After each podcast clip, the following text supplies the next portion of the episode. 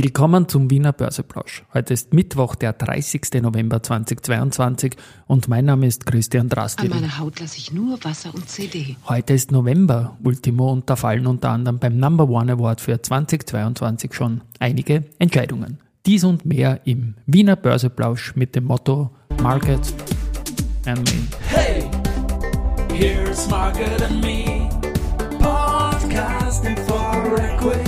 Freebies for Community. Den Zeitgeist, ja, ein Modethema, Modethema, Modethema. Ja, die Börse als Modethema und die Novemberfolgen des Wiener Börseplausch sind präsentiert von Wiener Berger und Rackwest. Jetzt habe ich versehentlich den falschen Schieber am, am Aufnahmegerät äh, bewegt, so dass es die Musik lauter war und die Stimme leiser. Aber schauen wir mal, wie es am Markt jetzt steht.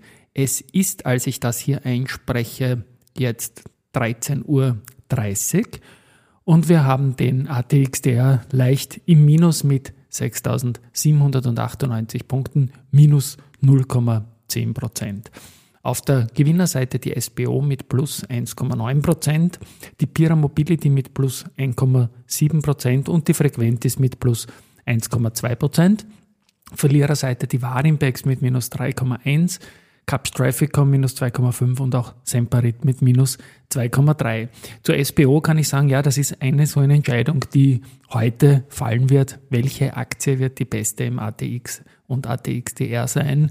Nun, die SBO ist heute führender in der Tagessicht und auch sonst gibt es eigentlich einen Vorsprung, der nach menschlichen Ermessen nicht einmal mehr von einer Fußballmannschaft aus Katar ver- vergeigt werden könnte. Also das wird sich ausgehen, ein Number One Award für SBO. Aber wissen tun wir das erst am Abend.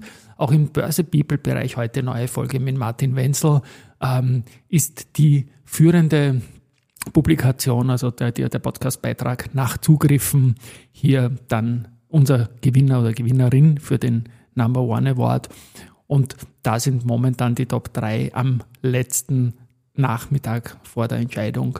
Auf Nummer 1 der Thomas Scholl, auf Rang 2 die Mariella Schurz, die, die leider von uns gegangen ist Anfang November.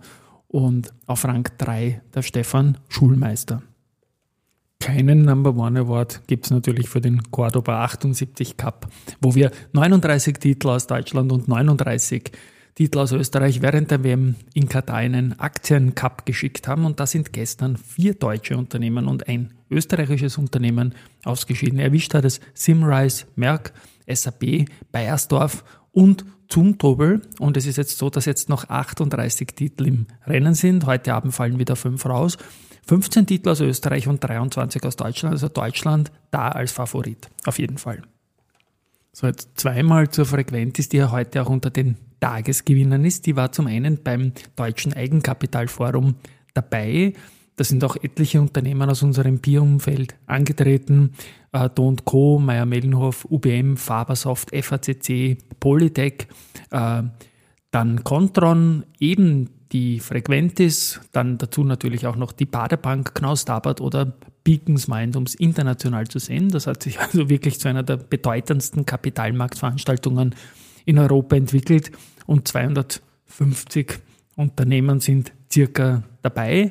Und man hört auch Gutes von, von Polytech und Frequentis. Ich habe auch gehört, dass äh, Contron eine starke Präsentation gehabt hat. Da hat mich ein Wegbegleiter direkt nach der Veranstaltung kontaktiert und hat gesagt, also rund die Hälfte der die Investition vom Servicebereich von 400 Millionen soll in Aktienrückkäufe und Dividenden gesteckt werden. Also und Game-Changing-Übernahmen sind für 2023 und 2024 geplant. Also offenbar gute Stimmung und die ganze Geschichte, die passt schon.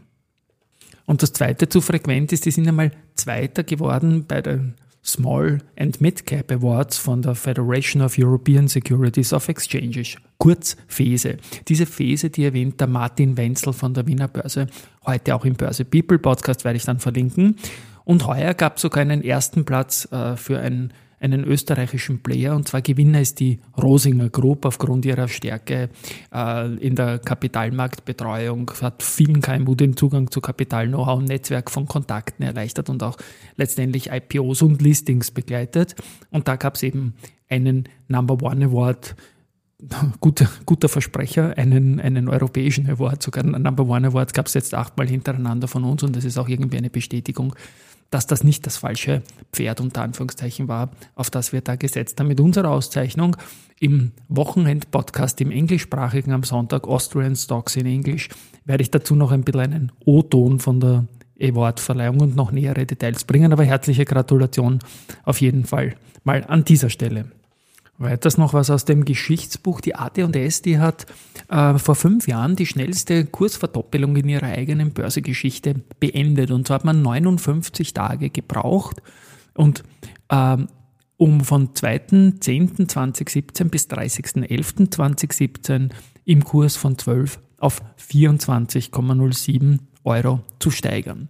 Bei den Nachrichten haben wir die FACC, die setzen auf äh, nachhaltige Verpackungen, da geht es um recycelten Karton, man sieht eine CO2-Einsparung von 40 Tonnen, entspricht dem Verbrauch von rund 20 Einfamilienhäusern pro Jahr, wie der CEO Robert Machtlinger äh, mitteilt. Und ja, schön, dass man den ökologischen Fußabdruck minimiert und nebenbei auch Kosten einspart, sage ich mal. Ja, die Aventa, die ist ja im Direct Market Plus äh, gelistet und die verkaufen jetzt im Zuge eines Asset Deals ein Wohnbauprojekt an die zur Sinova Holding gehörende Buildings for Future Immobilien AG.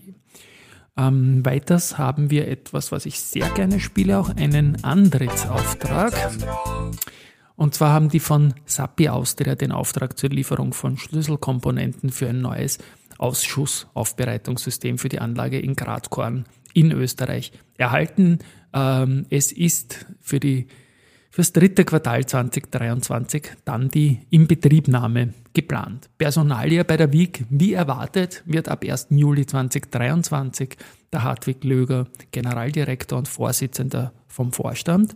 Der Aufsichtsrat hat das jetzt beschlossen. Stellvertreter wird der Peter Höfinger und die Elisabeth Stadler, CEO des Unternehmens und der Peter Thiering werden per 30. Juni 2023 auf eigenen Wunsch ihre laufenden Mandate wegen geplanter Pensionsantritte nicht mehr verlängern.